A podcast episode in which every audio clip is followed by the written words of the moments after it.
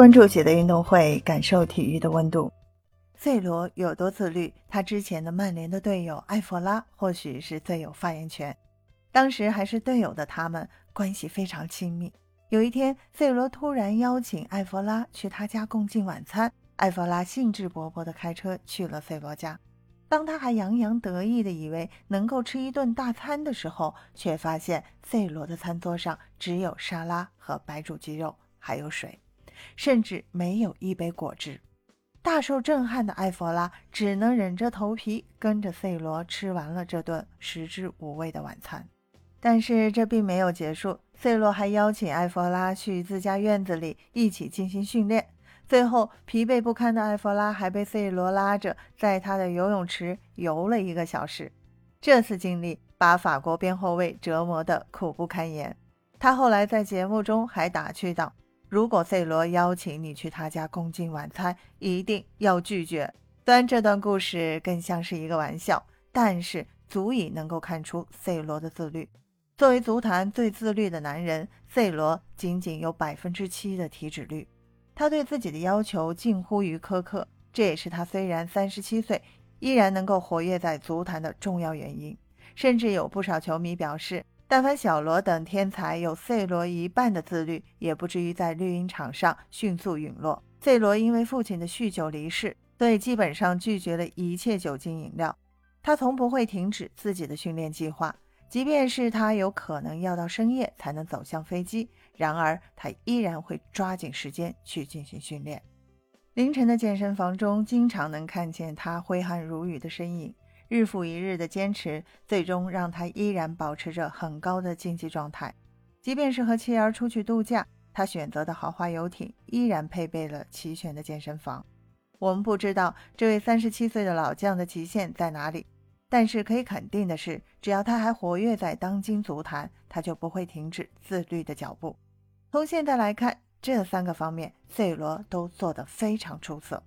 C 罗已经拿过五次金球奖、四次欧洲金靴奖、五次欧冠冠军，加上这次世界杯，职业生涯总进球八百一十八个，世界第一，同时也创造了纪录，连续五届世界杯进球，历史第一人。尽管舆论关于 C 罗的讨论从未停息，喜欢他的、不喜欢他的都有很多，但几乎没有人不佩服他的自律。这次世界杯开幕前夕，C 罗在社交平台发布了一张照片，也引发了很多网友热议。这张照片能够明显看出 C 罗的大腿的肌肉，看 C 罗的肌肉啊，就像金刚腿，就知道他对自己的身体状态有多专注。一位形体专家解读 C 罗肌肉时，更是说道：“从肌肉结构的角度来看，人可以分为三种类型：普通人、运动员和 C 罗。”运动员的体脂率通常是在百分之十左右，他的体脂率仅有百分之七。运动员肌肉含量通常很难超过百分之四十六，而 C 罗的肌肉含量是百分之五十。小时候，C 罗家庭普通贫寒，上球场人们总指责他太单薄、太瘦了。要想成为顶级球员，就必须弥补身材短板。他训练总是提前来，最晚的离开，几乎不会迟到。对他而言，迟到是特别可耻的。为了维持在巅峰状态，现在他听从教练的建议，严格控制体重，并规律休息。除非有比赛任务，否则他极少在晚上十一点之后才睡觉。他所有每天摄取的食物都是低糖低脂，偶尔的放纵就是吃上几片自己最钟爱的葡萄牙烤鳕鱼。C 罗家里的客厅就是健身房，无论是看电视和女友共度欢乐时光。或是家人团聚，都不敢耽误他健身、撸铁、锻炼腹肌，每天健身三四个小时。皇马的一位教练组成员在接受采访时曾提到这样一个细节：一次在土耳其踢完欧冠之后，球队在凌晨三点回到马德里机场，大部分球员都想着开上自己的车，大部分球员都想着开上自己的车回家，而 C 罗先去做了沐浴。前曼联球员艾弗拉说：“千万不要去 C 罗家吃饭啊，不然只有沙拉、白煮鸡肉和白水。刚吃完就立刻被叫起来训练，先做两脚出球练习，接着游泳。最后他忍不住问 C 罗：‘你叫我来是因为明天有比赛，还是为了吃饭？’我们都知道，现今的足坛有一个双子星，那就是梅西和 C 罗。总有人讨论他俩到底谁更强。梅西是靠天赋，C 罗是靠努力。这样的言论早已成为舆论主流。从英超中一撞就倒的教化少年，如今是足坛里闪耀多年的肌肉硬汉。没有人能随随便便成功。C 罗的背后是他坚持不懈、十几年如一日的自律。一位三十七岁高龄且荣誉满身的老将，通过超乎常人的努力与岁月，做着艰苦的斗争。他用亲身的行动向世人证明了一条至理名言：努力本身也是一种天赋。真的是这样，我觉得呀，努力是一种习惯，它会贯穿每个人终身。当努力变成生活的一部分。那些因为自律而吃苦的，最终都会变成甜，潜移默化中可以让我们的人生越来越好。C 罗兴奋的是 hard work pay off，那就是努力训练终有回报。不过他也说，我其实没那么偏执，该放松还是要放松的，可以吃一些想吃的美食，也可以跟家人朋友在一起的时候睡得很晚。但是在百分之九十九的时间里要保持自律，这让我想到了排球运动员朱婷。此前，朱婷在接受采访时，有记者问道：“你不训练也没人知道啊？”朱婷是很认真的回答：“偷懒的话，一天可能别人不知道；那么长的话，就所有人都知道了。”所以就有人这样评价：顶级运动员之间的较量就是一天不练自己知道，三天不练对手知道。一周不练，全世界都知道了，所以他们才这么努力，一刻也不敢放松，真的是膜拜啊！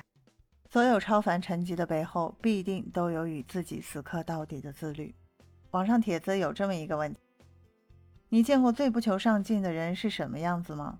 一个高赞回答是自己。也许你也曾经经历过无数个失败的自律计划。比如早起坚持了好几天，但是有一天冷了，实在起不来，于是就放弃了。比如读书吧，刚读了几页就忍不住要看手机，于是也放弃了。再比如减肥，也许你刚有这个念头，但当美食出现时，但当美食出现时，你又放弃了。很多人空有一颗想要求好、上进和努力的心，却在实际生活中过得很敷衍、潦草和不自律。于是呢，我们就一边痛恨自己总是这么拖延或者懒散，一边又纵容自己去贪念当下的满足和安逸。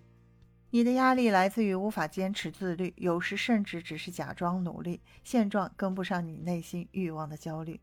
你总是想的太多，做的太少，这种间歇性的努力导致各种阶段性成果都不断的被清零。每当你意识到自己的现状，你就开始迷茫、恐慌。于是你赶紧开始制定新的计划，告诉自己要开始努力了。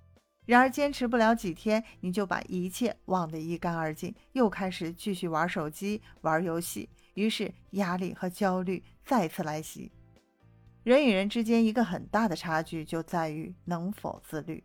自律难就难在它并非一就而就的习惯，你常常需要反复跟自己做斗争，你需要对自己下狠手。你需要对自己更加严格。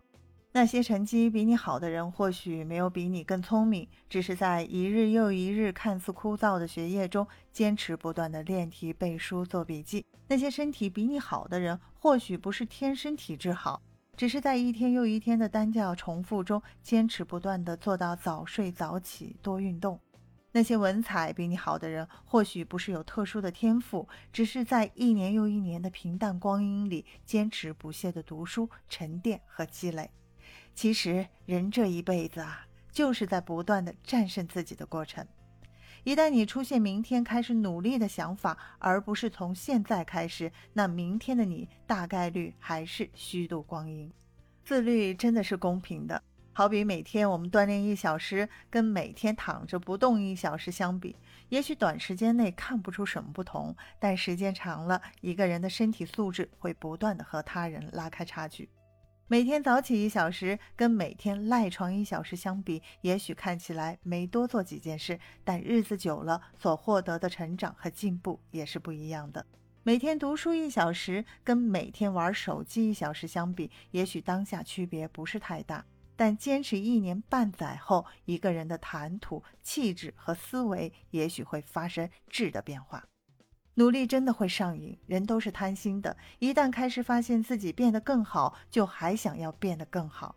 好好的生活，尝到了甜头之后，就想努力过好每一天。我记得山本耀司曾说过一句话，是这样的：我从来不相信什么懒洋洋的自由，我向往的自由是通过勤奋和努力创造出来更广阔的人生。C 罗在 ins 上曾经也写下：“Nothing was having comes easy。”也就是值得拥有的东西，永远都来之不易。你今天的日积月累，早晚会成为别人的望尘莫及。